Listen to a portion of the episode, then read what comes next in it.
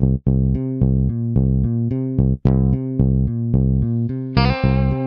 the Pitch. Der Sportpodcast mit Benny und David.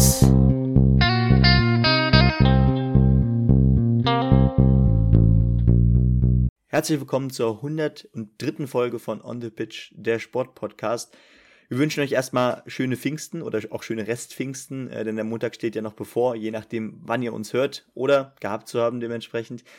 Ähm, und ja, wir sind wieder da zur äh, neuen Wochenfolge, äh, zum neuen Wochenrückblick. Äh, diesmal wird es wahrscheinlich ein bisschen kürzer, aber das passt euch wahrscheinlich auch vielleicht wegen des Feiertags auch ganz gut in den Plan. Und dennoch gibt es, glaube ich, doch einiges zu besprechen. Natürlich auch wieder mit David. Servus.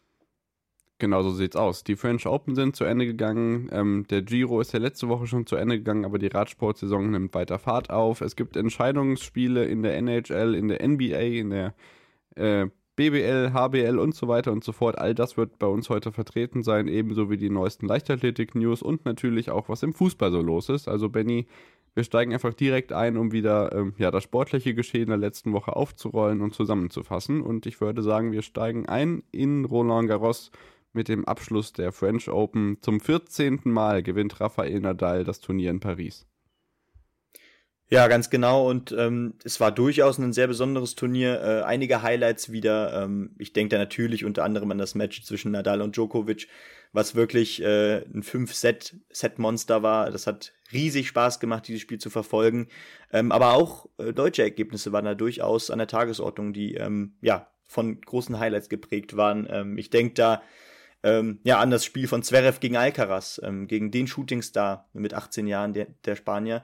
Ähm, und dieses Match konnte tatsächlich Zverev für sich entscheiden. Ähm, nach einem bisher eigentlich durchwachsenen Turnier, viele, äh, viel Kritik musste er schon im Laufe des Turniers einstecken und dennoch schaffte er es eben in dieses Halbfinale und traf dann dort eben auf den Sandplatzkönig höchstpersönlich, äh, Rafael Nadal, der das Turnier schon 13 Mal gewonnen hat. Und ja, ich glaube, man kann sagen, ähm, bis zu einem bestimmten Moment äh, war dieses Match ein echter Klassiker. Ähm, und dieses Match hätte theoretisch auch in ein 5-Set-Match gehen können. Denn die ersten beiden Sets sahen so aus. Der, der, erste, der erste Satz ging noch in Richtung von Nadal mit 7 zu 6. Ähm, und dann ähm, beim Stand von 6 zu 6 kam es eben zu diesem Schreckmoment. Denn ja, Alexander Zverev verletzte sich, knickte um. Ähm, als er gerade die Vorhand spielen wollte. Das heißt, sogar noch im letzten Spiel dieses zweiten Satzes beim Stand von 6 zu 6. Und ähm, fing plötzlich an zu schreien. Misha Zverev war direkt klar, dass da irgendetwas ähm, passiert sein muss, denn er sagte auch, normalerweise schreit Zverev nicht so bei äh, Verletzungen oder leichten Blessuren.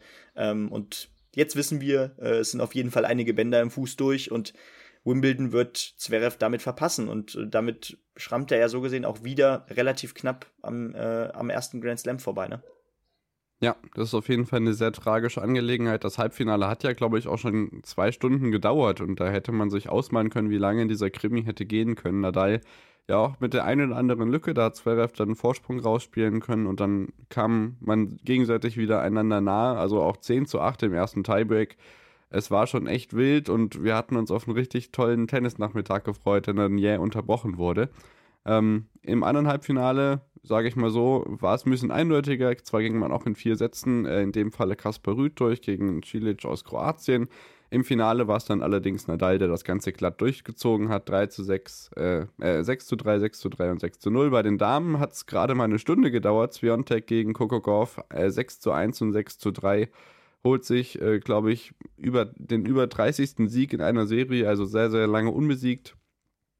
Ähm, beim Herrendoppel sind Arevalo und Roger aus äh, den Niederlanden siegreich gewesen. Bei den Damen Doppel ist Coco Gauff wieder einmal im Finale gewesen, hat allerdings mit Pegula, der zweiten US-Amerikanerin, gegen zwei Französinnen, Garcia und Mladenovic verloren. Und im Mix-Doppel hatte ich ja letzte Woche schon angesprochen. Kevin Krawitz war zwar im Halbfinale, musste sich da dann allerdings endgültig äh, geschlagen geben. Fliegen und Aikeri aus Belgien und Nieder Norwegen, die allerdings auch nicht den Sieg ähm, ja, einstecken durften, sondern Sh Shibahara und äh, Kohlhoff aus Japan und den Niederlanden. Weltranglisten Zweite konnten sich da den Mix-Doppelsieg holen. Ja, ganz genau. Und ähm, es ist ja auch gar nicht mehr so lang bis Wimbledon. Ähm, Ende Juni geht es ja schon wieder los. Ähm, der Klassiker im äh, Turnierkalender natürlich und leider dann natürlich, wie schon gesagt, ohne Zverev. Ähm, das ist natürlich bitter, denn ähm, man hat das Gefühl, er kommt langsam wieder in Fahrt. Das hat ja auch das, der Turnierverlauf dann gezeigt. Ähm, vielleicht hat es auch da auch echt geholfen, dass man dann schon in der zweiten Runde zum Beispiel oder in der dritten Runde gegen äh, einen Top 40 Spieler antreten musste, dass man relativ schnell in diese Turnierpraxis reinkam. Aber ähm, auch Misha Zverev sagte schon, ähm, er ist sich sicher, dass äh, Zverev aus dieser Verletzung ähm, selbstbewusster, größer und erwachsener zurückkommen wird. Und ähm, ja, es bleibt erstens gespannt äh, zu warten, ähm, ja, wann er zurückkommt und äh, natürlich auch, wie er zurückkommt. Genau, ähnliches gilt für Nadal, der ja durchaus immer noch Probleme hat mit seinen äh, Fußproblemen, wird er ja ständig gespritzt und hat auch selber gesagt, dass er das für Wimbledon jetzt nicht durchziehen möchte. Auch da bleibt es zu beurteilen, das haben wir auch nach den Australian Open schon gesagt, inwieweit er da in seiner guten Form bleiben kann und vielleicht in Wimbledon noch auftreten kann oder zumindest sehr weit kommen kann oder eben nicht. Das wird auch spannend zu beobachten sein. Aber ja, hochklassiges Tennis haben wir gesehen und das wird sich in Wimbledon nicht ändern. Nur, dass man dann nicht mehr bei Eurosport, sondern bei Sky schaut. Aber ich denke, das ist zu verkraften. Ähm, genau, ich denke, wir gehen weiter zum Basketball. Da ist ein Steph Curry in den NBA Playoffs mehr als nur aktiv, Benny. Ja, und der ist äh, mal wieder einmal mehr der wichtigste Mann gewesen auf dem Platz. Denn ähm, nach diesem ersten relativ deutlichen Sieg äh, der Boston Celtics gegen die Golden State Warriors im ersten Finalspiel, da ist ja First to Four, ähm, mit 120 zu 8, 108, ähm, ja, gewannen jetzt, gewannen jetzt die Golden State Warriors das zweite Spiel mit 107 zu 88. Und Steph Curry, mittlerweile Mitte 30, war wieder ähm, ja, der große Mann, der dieses Spiel äh, auf äh, die Seite seines Teams gerissen hat. Ähm, dementsprechend ja, wird dieses Finale der NBA noch ein bisschen äh, andauern ähm, und ja, ich hätte gestern Abend wieder gerne reingeguckt. Ich will aber nicht nochmal diese Fernsehzeiten erwähnen. 3 Uhr. Dann mache ja. ich es für dich. 3 Uhr, Donnerstag und Samstag sind die nächsten Termine für Spiel 3 und Spiel 4. Ähm, in Deutschland ist das Ganze ein bisschen humaner. Da sind die Spiele allerdings nicht ganz so spannend. Da kann man sich dann aussuchen, was man befürworten möchte.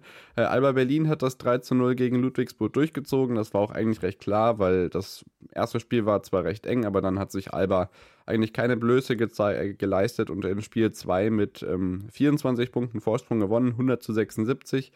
Äh, Im Spiel 3 sind dann nicht viele Punkte gefallen, nur 6 Punkte Unterschied, 67 zu 73, aber Alba eben im Finale und da sieht es im Moment so aus, als ob man dann die beiden Euroleague-Mannschaften dabei hat. Das Ganze würde dann noch ein bisschen mehr Spannung versprechen als die aktuellen Halbfinals. Denn Bayern München und die Telekom Baskets Bonn sind noch äh, vor dem vierten Spiel, in das sie gehen müssen. Heute Montagabend 18 Uhr. Ähm, allerdings ist Bonn rangekommen auf 1 zu 2. Das heißt, die Bayern sind noch nicht selbstverständlich im Finale dürfen sich da heute Abend keinen Patzer leisten, nachdem sie ja ganz knapp nur einmal mit einem Punkt Vorsprung gewonnen haben und mit zwei Punkten Vorsprung verloren. Also da ist doch so ein bisschen Spannung drin und es bleibt äh, zu beobachten, ob dann Bonn oder die Münchner ins BBL äh, Playoff-Finale einziehen können. Ja, ganz genau. Ähm, ich glaube, wo, wo werden die Playoffs übertragen? Wird es noch auf Sport 1 übertragen eigentlich? Oh, da bin ich mir relativ sicher, dass es Magenta Sport ist, aber Weiß ich nicht, ehrlich gesagt. Na gut, aber Magenta Sport wächst. das auf alle Fälle. Genau, beim Radsport ist aber Magenta Sport auf jeden Fall äh, falsch aufgehoben. Da ist äh, die Tour de France auf jeden Fall wieder das größte Ereignis, was da näher rückt. In nur drei Wochen geht es los und ähm, ja, traditionellerweise ist das Vorbereitungsrennen, dieses Kriterium du Dauphiné, immer ähm, Anfang Juni am Start, sodass die meisten Fahrer, die auch bei der Tour am Start sind, das so ein bisschen als Probelauf nehmen. Manche äh, Bergetappen sind auch ähnlicher, ähnlich dann so im Tourkalender wiederzufinden. Die Tour beginnt dieses Jahr übrigens in Kopenhagen in Dänemark. Das war vor einigen Jahren schon geplant, aber aufgrund der Corona-Pandemie wurde das Ganze aufgeschoben. Äh, genau, die Dauphiné-Rundfahrt hat also begonnen. Wout von Art die erste Etappe gewonnen. Viel mehr gibt es da eigentlich ehrlich noch nicht so viel zu berichten. Ähm, die Fahrer differieren im Vergleich zum Giro ein bisschen. Das heißt, wir sehen da Leute, die jetzt in den letzten Wochen beim Giro nicht dabei waren. Zum Beispiel Nils Pollitt und Simon Geschke sind aus deutscher Sicht dabei. Äh, Primoz Roglic und Winegard aus Dänemark sind dabei. Pogacar dafür nicht. Der ist bei der Slowenien-Rundfahrt dann am Start.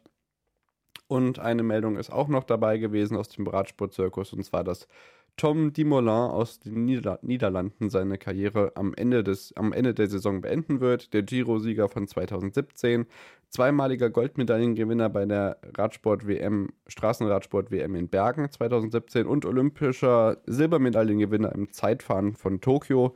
Also, ähm, ja, es ist nicht nur Nibali am Ende der Saison, der das ähm, Fahrrad an den Nagel hängt, wenn man das so sagen kann, auch wenn das ein ganz schön großer Nagel sein muss, wobei die Fahrräder sind nicht so schwer, dann ist das nicht so schlimm. Ähm, Radsport News also weiterhin auch in den nächsten Wochen vertreten. Die Grand Tour Nummer 2 rückt immer näher. Und dann sind wir beim Darts angekommen. Ja, ganz genau. Und da sorgt ein, ein gewisser Spieler gerade sehr für Furore. Ähm, es ist gerade ganz interessant zu sehen, weil bestimmte Form, gute Formphasen werden äh, mittlerweile immer mal von etwas anderem überlagert. Das heißt, äh, von einem Monat haben wir noch äh, sehr intensiv über einen Luke Humphreys gesprochen. Diese Formstärke, die immer noch vorhanden ist, ähm, wurde jetzt auch von einem noch stärkeren Spieler, äh, wie gesagt, überlagert. Und die Rede ist von Michael Smith. Ähm, was der in den letzten Wochen gewonnen hat, ist echt, äh, ja, sehr krass. Äh, ein Doppelsieg auf der Pro Tour, ein European Tour Turnier in, äh, in Zwolle gewonnen, in äh, Holland äh, dann äh, einen, den, den ersten Premier League-Spieltag äh, immerhin für sich noch entscheiden können. Das heißt, er ist nicht ohne äh, Sieg aus äh, der Premier League gegangen, ähm, auch wenn er die Playoffs verpasst hat. Und jetzt noch dazu äh, gewinnt er die US Darts Masters. Ich glaube, es ist auch die dritte Auflage oder so.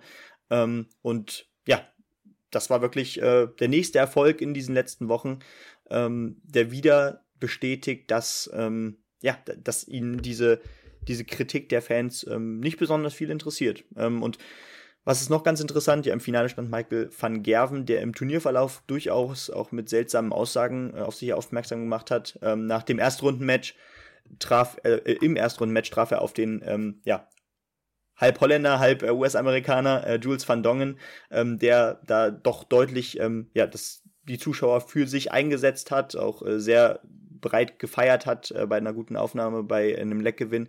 Und danach sagte Michael van Gerven, ja, ähm, es sei ihm verziehen, denn letzten Endes hatte er auch äh, 20 Prozent so viel Talent wie ich. Ähm, und ja, da schimmert dann, dann doch immer mal dieser, äh, ja, dieser Michael van Gerven raus, der, den man vielleicht auch so wenn wir wieder die 20% nehmen wollen, 20% über äh, normalem Selbstbewusstsein schwebt. Ähm, und ja, ich fand es ganz lustig, weil die Antwort war dann von Jules van Dongen, der das Spiel leider 4 zu 6 verlor, ähm, dass er im Zuschauer saß und äh, sagte, äh, Michael van Gerven, also hat so ein Plakat hochgehalten, wo drauf stand, ähm, vom Inhalt her, ähm, ja, immerhin habe ich äh, 80 Prozent, sehe seh ich 80 Prozent besser aus als Michael van Gerven. Und ja, fand ich einen ganz lustigen Konter und ähm, das vielleicht noch dazu. Nächste Woche geht's dann ähm, am Wochenende, äh, beziehungsweise diese Woche, geht's weiter mit den Nordic Darts Masters. Noch ein World Series Turnier, was nicht in die Rankings einfließt, ähm, um den Sport so ein bisschen in der Welt breiter zu machen. Das findet, glaube ich, in Kopenhagen statt. Und äh, übrigens wird da der erste Isländer äh, auf einer großen Dartsbühne stehen. Ähm, Matthias Örn Friedrichsson, den verfolge ich tatsächlich schon ein bisschen länger, dementsprechend, dementsprechend freut mich das besonders. Ähm, und ja, das alles natürlich wieder zu sehen bei The Zone. Genau, die Premier League, ähm, die ist ja von der regulären Saison her zu Ende gegangen. Das Finale steht noch aus in Berlin. Wenn ihr wissen wollt, wer dabei ist, können wir auf jeden Fall den letzten Wochenrückblick empfehlen, Folge 102. Und hier geht es nach der Unterbrechung weiter mit Leichtathletik, Eishockey, Handball, äh, Triathlon tatsächlich und äh, Fußball. Ähm, auf Social Media könnt ihr uns finden, at onthepitch-pod bei Twitter und bei Instagram und dann sind wir sofort wieder für euch da. Tschüss.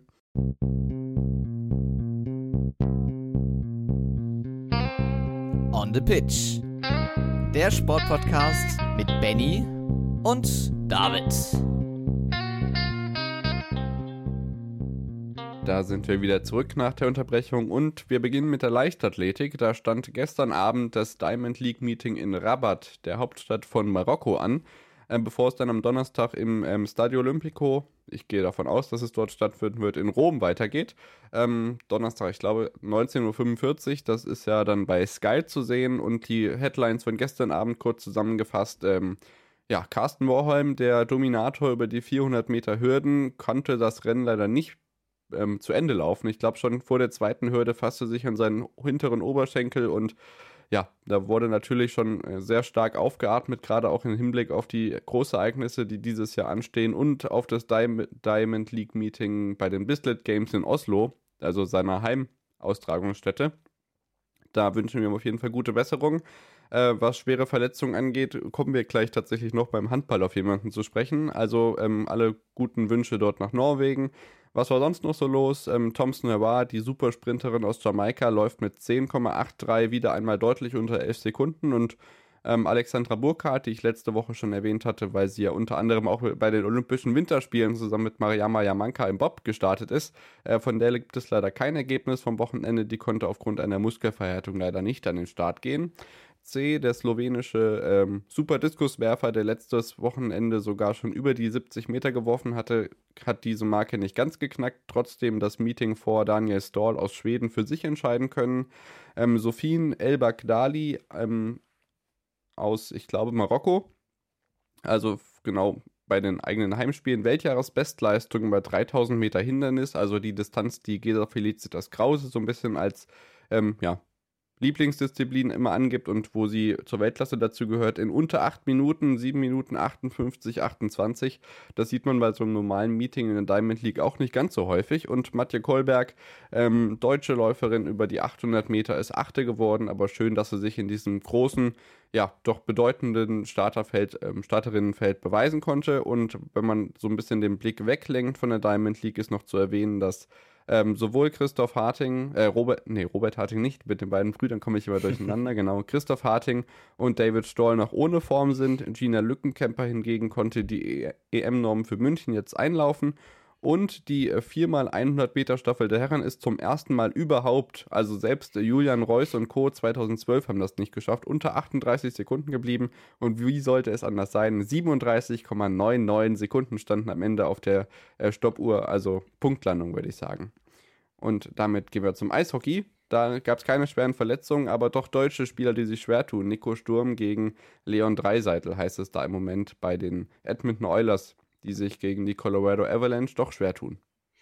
Ja, ganz genau. Und da sieht es auch sehr gut aus äh, für Sturm auf der Seite, denn ähm, Colorado Avalanche führt hier 3 zu 0 nach drei Matches gegen äh, die Oilers. Äh, 8-6, 4-0 und 4-2 äh, sahen die Matches bisher aus. Ähm, das heißt, äh, da könnte es jetzt schon tatsächlich in der Nacht auf den Dienstag zu Ende gehen im vierten Spiel, wenn in dem Spiel auch Colorado die Oberhand behält. Äh, Im anderen Match führt, äh, führen die New York Rangers gerade mit 2 zu 1 gegen äh, Tampa Bay Lightning. Ähm, auch da ähm, ist aber definitiv noch was drin bei Tampa Bay, denn ähm, naja, das erste Spiel ging zwar sehr deutlich an die Rangers mit 6 zu 2. Danach gingen beide Matches aber jeweils äh, äh, einmal in die Richtung 3 zu 2. Ähm, und ja, da steht am einen Tag später, das heißt äh, in der Nacht auf den Mittwoch dann das vierte Spiel an. Ähm, bleibt da definitiv äh, sehr spannend, wer sich da dann äh, in den Stanley Cup, in, in Stanley Cup Finale spielt. Bei Colorado sieht es da wiederum, wie schon gesagt, sehr deutlich aus. Genau, dann wechseln wir äh, vom Eis äh, auf den, aufs Handballparkett. Die Handball-Bundesliga hat wieder begonnen quasi, auch wenn das ja die Zielgerade wirklich ähm, die allerletzten Etappen sind. Ich glaube, das müsste jetzt der drittletzte Spieltag gewesen sein, beziehungsweise der Spieltag 33 steht dann vor uns. Magdeburg ist ja schon deutscher Meister, 31 zu 26 auch an diesem Wochenende gegen Balingen-Weilstätten gewonnen. Ähm, Melsung hat mal wieder gewonnen gegen den Bergischen HC 31 zu 24, schiebt sich damit wieder vor auf Platz 9. Wetzlar kämpft um europäische Plätze. Ähm, ja, allerdings wird das nicht ganz einfach, wenn man gegen Leipzig verliert und unterdessen auch Lemgo gewinnt gegen Flensburg. Aber wirklich die Headline des Wochenendes war das Spiel THW Kiel gegen den ähm, Handballsportverein Hamburg 29 zu 22. Und Benny, auf der einen Seite freut man sich jetzt, wenn die Champions League näher rückt in Kiel, aber Sander Sargosen fällt mindestens ein halbes Jahr aus. Ja, ganz genau. Also ähm, wichtige Punkte da im Derby gegen den HSV. Ähm, ein deutlicher Sieg konnte da gefeiert werden. Und dass da dann aber wiederum der Topstar mit Sargosen ausfällt, ähm, ist sehr hart. Und da handelt es sich, wie du schon richtig sagtest, nicht nur um die restliche Saison, sondern dann wird äh, Sargosen definitiv im ersten Teil der nächsten Saison auch ausfallen. Sechs bis acht Monate hieß es. Ähm, und ja, das äh, könnte natürlich dann aber auch in den letzten Spielen de de definitiv noch ein Faktor sein. Äh, denn naja, wie, wie du schon sagtest, noch sieht es sehr gut aus mit der Champions League auf dem zweiten Platz. Man ist aber dennoch nur zwei Punkte vor den Füchsen aus Berlin, die momentan auch wieder gut in Form sind und ähm, ja, da auf weniger Spieler verzichten müssen. Äh, Sargosen ist da der Faktor, der vielleicht noch am meisten äh, für die Champions League gestanden hätte und dementsprechend macht das vielleicht dann doch auch noch ein bisschen knapper da im Kampf um die Champions League. Genau, für die Kieler geht es noch gegen die Rhein-Neckar-Löwen und am letzten Spieltag dann gegen Frisch auf Göppingen. Der letzte Spieltag dann auch wirklich alle Spiele gleichzeitig. Da bin ich schon auf die Konferenz gespannt. Ich hoffe, sie machen das. Ähm, und dann wünschen wir Kiel alles Gute, den ähm, Ausfall von Sargosen irgendwie gut wegzustecken, weil das wird echt ein hartes Stück Arbeit. Ja, hartes Stück Arbeit ist auch so ein Triathlon über die Ironman-Distanz. Äh, 3,86 Kilometer Schwimmen, 180,2 Kilometer Radfahren und weil es so schön ist, äh, hinten noch ein Marathon dranhängen und laufen. 42,195, äh, beziehungsweise die runden dann gerne auf 2 auf Kilometer. Und da gab es einen Weltrekord versucht. Also inoffizielle Weltrekorde, das Ganze auf dem äh, Eurospeedway in, in der Lausitz. Also das einzige Trio-Wahl Europas ist uns ja letzte Woche auch schon mal begegnet, als ich über äh, Alex Zanadi gesprochen habe. Und hier ging es diesmal beim Triathlon rund.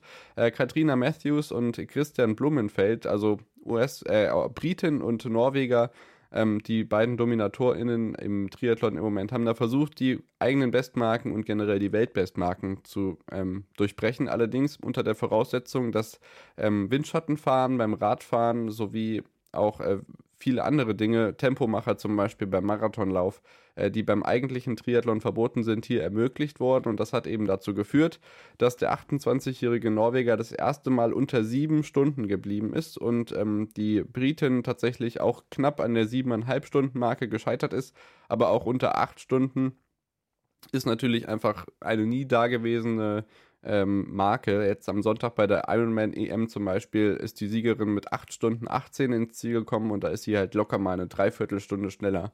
Also das ist natürlich Laborbedingungen, ähnlich wie diese zwei Stunden Kipchoge-Show da in Wien beim Marathon, die es vor einigen Jahren mal gegeben hat. Aber es zeigt einfach ganz gut, wie viel da wirklich möglich ist, wenn man diese Regularien mit Windschattenfahren und so weiter ähm, nicht ja, beachtet. Auf der anderen Seite wurde es natürlich auch so ein bisschen ähm, kritisch beäugt von dem restlichen Zirkus, aber ich denke, es ist auf der einen Seite natürlich ein bisschen kritikwürdig, auf der anderen Seite aber auch ganz schön einfach zu sehen, was da möglich ist. Ähm, das auf jeden Fall so als neue Richtlinien und äh, Duftmarken, die da gesetzt worden sind in der Lausitz.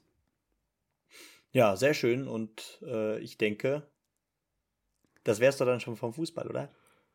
Genau, dann äh, ist eigentlich nichts mehr übrig. Dann kommen wir noch zum Fußball. Ähm, da gibt es die Nations League natürlich nach der Unterbrechung und die allerletzte Entscheidung, wer aus Europa noch mit nach Katar zur WM darf. Bis Und Trainer-News gibt es auch noch.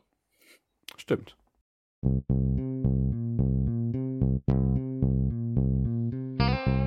On the Pitch.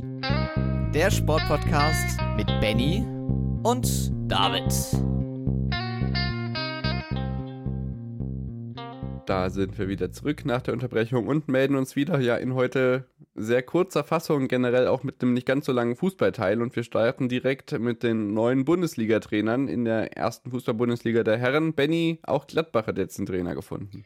Ja, und wir hatten ja schon vor ein paar Wochen mal berichtet, weil wir genau in dem Moment, äh, während, die, während wir die Folge aufgenommen haben, die Push-Meldung bekommen hatten, dass ähm, ja unter Umständen Lucien Favre neuer Gladbach-Trainer, neuer alter Gladbach-Trainer werden könnte. Ähm, das war dann aber nicht der Fall. Äh, Favre wollte nicht nochmal in der Bundesliga trainieren, ähm, was aber nichts mit dem Verein zu tun hat. Äh, hätte. Aber naja, jetzt haben sie definitiv einen neuen Trainer gefunden, der auch mit diversen anderen Vereinen in Verbindung gebracht wurde. Mit Hoffenheim, mit Schalke und, und, und. Daniel Farke, äh, erfahrener Mann, äh, über 200 Spiele bei Norwich auf der Trainerbank gemacht, äh, zwei Aufstiege in die Premier League hin, hinbekommen und danach ähm, erst Anfang des Jahres zu Krasnodar gewechselt, äh, aber ohne Spiel ähm, den, äh, den Vertrag tatsächlich aufgelöst, äh, weil ähm, genau in dem Moment dann äh, tatsächlich der Krieg gegen die Ukraine begonnen hat. Ähm, da war er sehr konsequent. Und genau, jetzt hat er direkt aber einen neuen Trainerjob. Äh, und zwar bei Gladbach.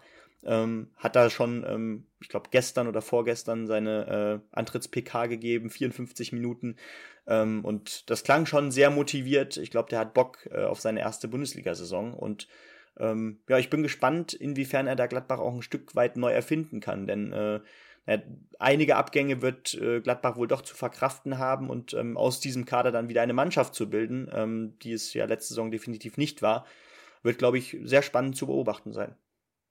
Genau so ist es. Wer vielleicht noch so ein paar Hintergrundinformationen ähm, dazu hätte, wer Daniel Farko äh, überhaupt ist, äh, Kick and Rush, ähm, der Podcast von den beiden Hebelbrüdern, äh, der sich ja vor allem um die Premier League dreht. Die haben auch vor kurzem ein recht großes Interview mit ihm gemacht. Das ist sicherlich auch hörenswert. Und Hertha BSC hat sich auch entschieden, Sandro Schwarz wird der neue Trainer. Bielefeld hat inzwischen auch einen neuen Trainer. Ähm, ja, was Uli Forte so alles reißen kann, mag ich noch nicht zu beurteilen, aber da kommen wir sicherlich in den nächsten ähm, Monaten noch drauf zu sprechen. Schalke unterdessen hat sich noch nicht ganz entschieden. Deswegen würde ich sagen, springen mhm. wir in die Nations League. Oder lass uns vielleicht kurz vorher noch den Sprung machen, dass Wales das erste Mal seit 64 Jahren bei der WM wieder dabei sein wird. Also Bale, Ramsey und Co. konnten sich gegen die Ukraine. Auch das wäre natürlich eine tolle Geschichte gewesen. Aber ja, dem Spielverlauf nach zu urteilen, hätte tatsächlich auch die Ukraine das Ganze mehr verdient gehabt aber trotzdem, Wales kann sich freuen. Ähm, es ist zwar nur Katar, wie Uwe Morave gestern im Kommentar so schön gesagt hat, aber immerhin bei der WM dabei. Das ist ja doch ganz schön, diese Mannschaft zu sehen. Genau. Also für Spieler ist es natürlich trotzdem äh, eine Weltmeisterschaft und ähm, man nimmt, was man kriegt und ich glaube, man hat ja auch am Jubel dementsprechend gesehen, dass das äh, ein groß, eine große Sache war. Ich glaube, es ist ja auch erst die, ich glaube, zweite oder dritte Weltmeisterschaft für, äh, für, für Wales generell. Ähm, und naja, ähm, dass das dann eben aber auch ausgerechnet durch ein Eigentor geschieht, äh, dieser Siegtreffer äh, durch Jamolenko, den Ex-Dortmunder. Das ist natürlich besonders bitter für die Ukraine, aber dennoch ähm, vielleicht auch eine ganz, ganz coole Geschichte, dass äh, sich die Ukraine hier immerhin noch bis in dieses finale Relegationsspiel gekämpft hat. Genau. Ähm, dann kannst du vielleicht kurz mal auf die ersten Nations League-Ergebnisse eingehen, während ich gucke, gegen wen Wales dann bei der WM antritt. Ja, das äh, kann ich gerne tun. Äh, einen Moment. Okay, es müsste England, Iran und USA sein, wo sich Wales dazu gesellt. Also wenn ich mich nicht irre, haben wir dann tatsächlich, äh, ich glaube, das letzte Mal hatten wir irgendwann mal England gegen Schottland, jetzt haben wir England gegen Wales bei der WM. Also irgendwie kriegt die Insel das nicht hin, die eigenen Mannschaften auseinander zu klamüsern. Ähm, ja, kommen wir zur Nations League. Äh, Spieltag Nummer 1 war letzte Woche, der zweite läuft schon und der dritte steht auch noch an. Also wir haben jetzt vier Länderspiele hintereinander. Ähm, auch die deutsche Mannschaft. Achtung, die Sender sind nicht immer gleich. RTL, ARD und ZDF, ZDF haben alle drei Rechte, Länderspiele zu übertragen. Muss man immer nur gucken, welcher Sender bei welchem Spiel dran ist. Das vielleicht noch mhm. als kleiner Hinweis, Benny.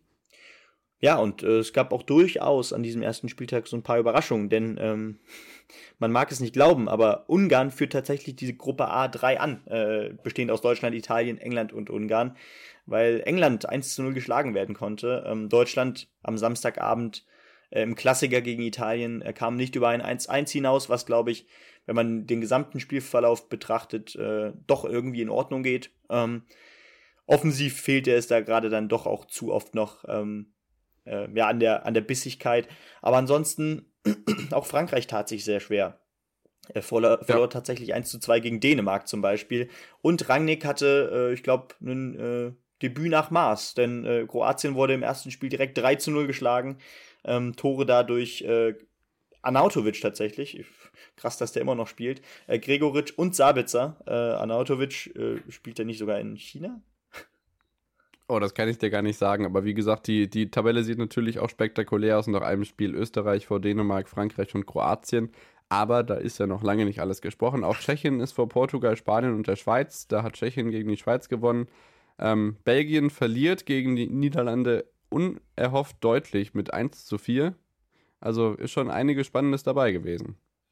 Und ich habe gerade nochmal geguckt, er spielt tatsächlich seit äh, letzter Saison bei Bologna. Also er ist dann noch doch nochmal äh, nach Europa gewechselt. Hat er auch 15 Saisontore gemacht China, ja. und ist auch erst 33. Ich habe ich hab ihn irgendwie noch äh, schon älter in Erinnerung gehabt.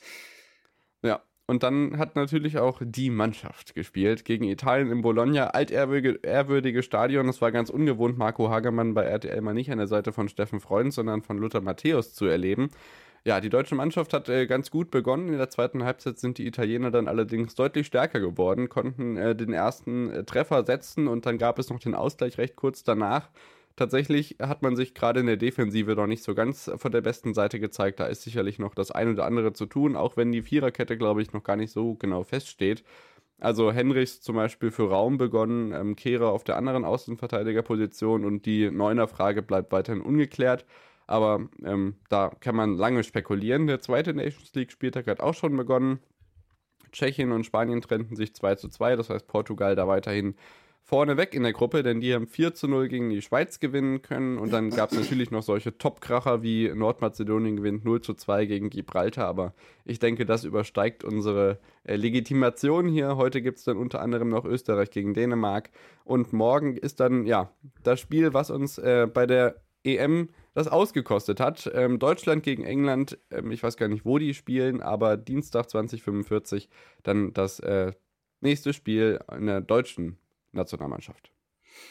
Ja, ganz genau. Äh, da geht es dann gegen England, der nächste Kracher. Ähm, das wird auf jeden Fall sehr, sehr spannend. Ähm, und das wird dann natürlich auch der nächste Härtetest. Ähm, wie kann sich dann die Offensive präsentieren? Äh, wie kann sich die, äh, die Verteidigung auch, die so ein bisschen, ähm, gerade natürlich über die Außen immer noch Probleme hat, ähm, präsentieren? Und ähm, ja, dann geht's Samstag gegen Ungarn. Und äh, ich hätte noch eine News aus der UN20, denn apropos Ungarn, ähm, die UN20 konnte mit einem 4 zu 0 Erfolg über Ungarn äh, jetzt schon einen Spieltag vor Schluss die EM-Qualifikation ähm, erreichen und die wird dann nächstes Jahr stattfinden. Ähm, dementsprechend auch da äh, sehr gute Nachrichten. Genau, das Spiel morgen gegen England findet in der Allianz Arena München statt, das ZDF überträgt. Am Samstag gegen Ungarn ist dann wieder RTL in Budapest dabei. Ähm, wahrscheinlich, ich weiß nicht, ob da immer noch 14-Jährige dann auf der Tribüne sitzen dürfen, die ähm, unter anderem die Engländer jetzt ausgepfiffen haben.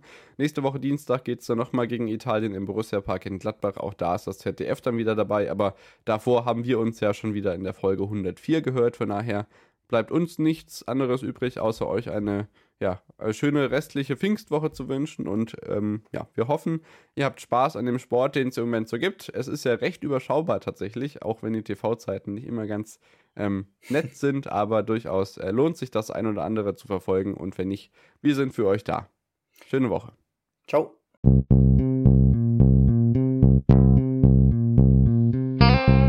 On the Pitch. Der Sportpodcast mit Benny und David.